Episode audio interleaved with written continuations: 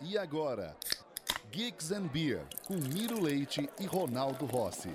Aí é assim que ele fala muito. Boa tarde a todos, estamos aqui com mais um programa Geeks and Beer na sua rádio Geek BR. É, estamos aqui hoje com a presença de um especialista em varejo e franquias da Kia Franchising, Rodrigo Chiavenato. Seja muito bem-vindo. Muito obrigado, prazer. Prazer enorme. Uh, nós vamos falar um pouquinho sobre o momento do mercado de varejo que impacta diretamente no varejo de cervejas artesanais, em particular, é o nosso mote aqui do programa. Mas o Rodrigo é um especialista em varejo de forma geral e vai falar um pouquinho com a gente é, do mercado de varejo. Só para contextualizar um pouquinho. A gente está é, tá numa crise que já, já dá cinco anos, mais ou menos, acho que já deu cinco anos, inclusive, de, de crise, do início da crise, lá em, acho que foi comecinho de 2014, quando se identificou o começo da recessão. E a gente, eu estou com alguns números aqui para pincelar, para contextualizar um pouquinho. É, nenhum setor produtivo ainda retomou para os níveis que estavam lá em março de 2014. Então, para vocês terem uma ideia, construção civil 27% abaixo daquele momento, indústria em geral 16,7%, serviços, área de serviços 11,7%, a de varejo sofreu um pouco menos, mas também sofreu, ainda não voltou, menos 5,8% do que estava lá em 2014. Então vamos falar um pouquinho, é, é, Rodrigo. Dá uma pincelada para a gente, então, né, nesse momento do varejo, né, que para nós interessa o meio cervejeiro, mas que você conhece bem de outras indústrias. Vamos lá. Eu acho que, bem como você falou aí, é, a recessão está super evidente, né? Todo mundo acreditou numa melhora aí no cenário político e econômico aí, né, a partir da eleição do ano passado, mas ainda está engatinhando, né, a gente depende muito da, das reformas, né, da Previdência e todo mundo está sob expectativa. sob expectativa, achando que pode ser um, um, uma retomada, né, no, no geral, no contexto geral, mas a gente que é empreendedor, a gente precisa, em vez de ficar chorando, tem que vender, tem vender lenço, né? Bacana. E você tem uma carta de clientes aí, você vê alguma indústria retomando um pouquinho mais rápido do que outras ou está todo mundo no mesmo barco? Cara, sinceramente, eu acho que está todo mundo meio que navegando aí no mesmo, na, na, mesma, mesma água, né?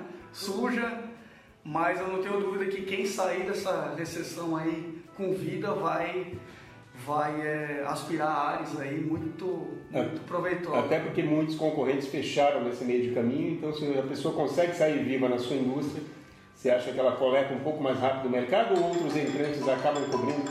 Desculpa, esquecemos de colocar no silencioso. é aquilo que a gente é, tanto fala, né? Acho que quem vai sobreviver aí vai, vai nadar em água limpa um pouquinho mais adiante, né? Mas está todo mundo nessa expectativa, né? A gente vê aí muita gente até com capital, mas travado no, na questão é, de quando que, a gente, que vai liberar esse... Quando começa esse, essa retomada de fato. Esse reaquecimento aí. Bacana. Uh, uma coisa que a gente estava falando agora há pouco, antes de abrir o programa, um dos motivos por essa recuperação tão lenta, uh, um deles, lógico, mas esse é um que tem uma relevância grande, porque ele impede a economia de girar um pouquinho mais, a indústria ficou com uma capacidade ociosa grande. Isso gera uma necessidade quase nula de investimento. E quando tem baixo investimento, você circula pouco a economia, gera menos emprego e isso leva a uma lentidão natural dessa retomada. Né?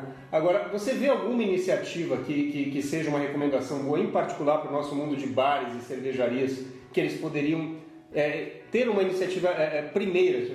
Vou começar por aqui, tentar é, é, retomar de alguma forma? Você viu alguma iniciativa nos seus parceiros que tenha dado algum resultado? Cara, hoje eu vejo, é, sinceramente, é, quem está vendendo experiência, né, muito mais do que produto, eu acho que está levando vantagem aí na performance das operações. Né? Então, é, nada, é, nada diferente disso. Eu acho que muito, vale muito a experiência. Aumentar o valor agregado, valor da, agregado, do ponto de venda. Até porque vender produto todo mundo vende, né? Eu acho que a diferencia, diferenciação está aí.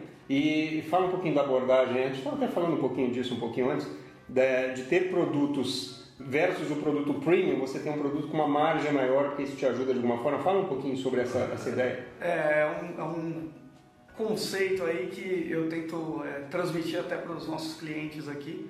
É, a gente, é, de forma bem, é, bem assídua, tentar aumentar significativamente a margem, né? Porque hoje viver no, no nosso país pagando imposto, né? Tributação lá, na, lá em cima, a gente não consegue, é, com markups muito baixos, a gente não consegue sobreviver. Infelizmente, a gente precisa criar novas estratégias, né? Eu vejo assim que acabou muito aquela questão do compra e vende, né? Eu acho que hoje você precisa estruturar um, um modelo de negociação é, com perspectivas de 2, 5, 10 anos, sabe? Criar é, outros artifícios do que só aquela, aquele famoso compra e vende do, Exato, do você robô, tem que olhar né? mais a fundo essa parte da precificação, da compra. E como é que você trabalha é, é, é pensando, eu tenho que buscar realmente produtos é, com precificação menor, mas que tenham um mínimo de valor, um mínimo de qualidade, que eu consiga precificar adequadamente. É mais ou menos essa abordagem. Perfeito. É, o brasileiro, acho que todo mundo sabe, ele quer pagar pouco e ter um baita, É um baita, uma baita resposta, No né? mundo cervejeiro em particular, isso é fato, o consumidor cervejeiro médio agora quer preço. É. Ele, existe o beer geek, que é aquele que vai atrás da cerveja com hype e tudo mais, muito cara, lá em cima o valor, mas o público médio, que é quem faz fechar a conta, quem quem faz dar giro nas operações de bares, realmente ele quer preço. Então tem que ser muito criativo nessa hora. Exato, você precisa ser criativo, trazer novamente experiência para dentro do PDV, né? criar novas situações, talvez é, co-brands, né? E, tipo, é, trazer assim, outras perspectivas para quem vai fazer uma primeira visita, porque aí você capta, retém o cliente né? e, e consegue fazer um CRM muito mais efetivo. Bacana. Aliás, você tocou num ponto interessante. O CRM, né, o, relacionamento de clientes feito em base de dados, tudo estruturado, ele é chave para qualquer operação. Mas numa operação de bar em particular, isso é bem difícil. né?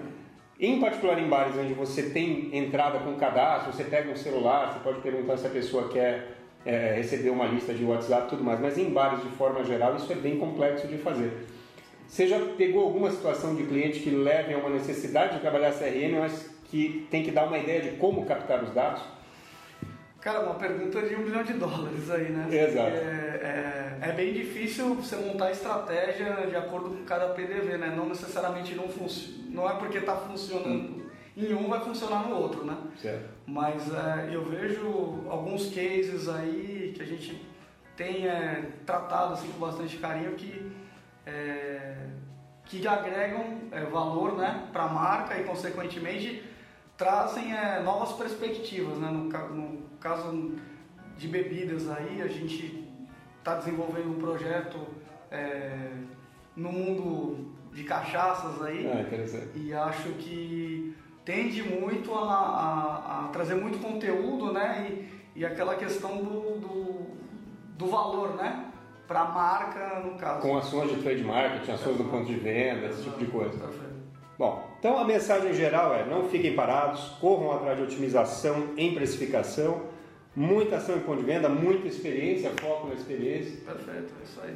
Então, Rodrigo, te agradeço imensamente por ter aceitado o nosso convite, obrigado. Obrigado. E até a próxima. Rádio Geek, apaixonados por cerveja.